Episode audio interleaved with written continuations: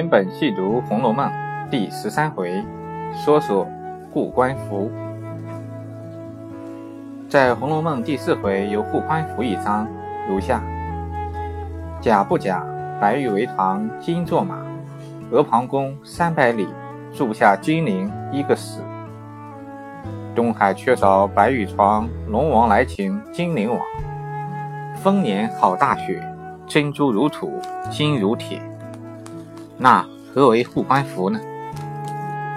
贾雨村不受应天府，刚到任，就碰上薛蟠打死冯渊，抢走英莲的人命官司。当他得知凶手逃逸，捉拿不到时，他大怒：岂有这样放屁的事？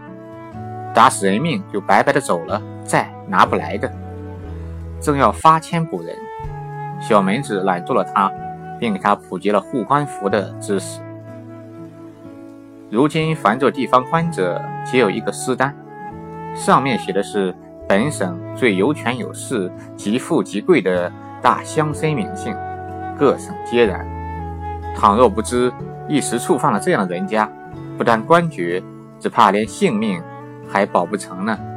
所以绰号叫做护官符。于是。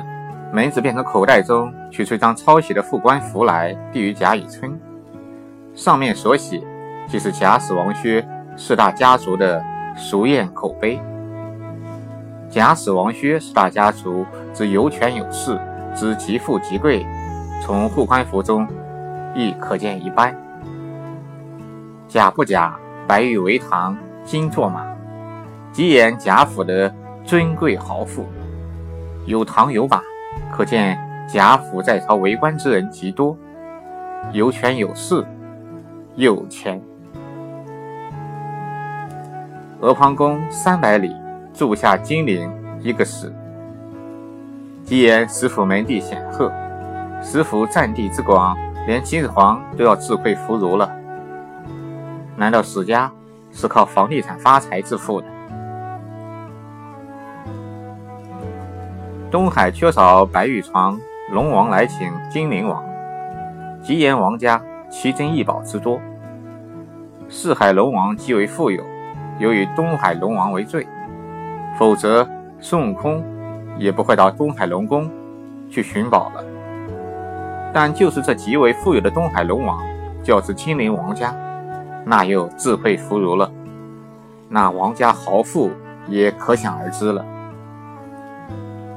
在《红楼梦》第十六回，凤姐曾和贾琏奶妈谈及王家曾经接驾过皇帝一事。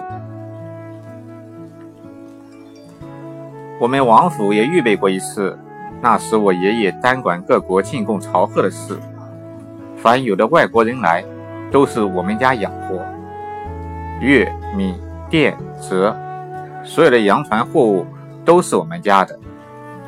可见王家当年。正在朝廷掌管粤、闽、滇、浙四省的对外贸易，看来王家是因包揽四省对外贸易而豪富起来的。丰年好大雪，珍珠如土，金如铁，吉言薛家钱财之多。薛家是大红商，专替朝廷采办用品，当然可以视金钱如粪土四大家族不但门第显赫，家家豪富，而且皆联络有亲，一损皆损，一荣皆荣，扶持遮事，具有照应的。贾府的老祖宗贾母，当年曾是史家小姐，她嫁到贾家，是贾史两家联姻，其儿媳妇即贾政之妻王夫人，是王家小姐，是晋节度使王子成的妹妹，王熙凤。又是王夫人的内侄女，薛蟠之母是薛家的当家奶奶，是王夫人的妹妹，可见四大家族互为姻亲，盘根错节，形成一张巨大的关系网。正因为有关系有靠山，薛蟠才有恃无恐，为所欲为，目无王法。因此人命关系一事，他竟视为儿戏。自以为花上几个臭钱没有不了的，一条小小人命在权势面前根本不值一提。这也正体现了护官符的威力所在。任何卑微小民，在护官符这样巨大的权势网面前，都只有束手待毙的份儿。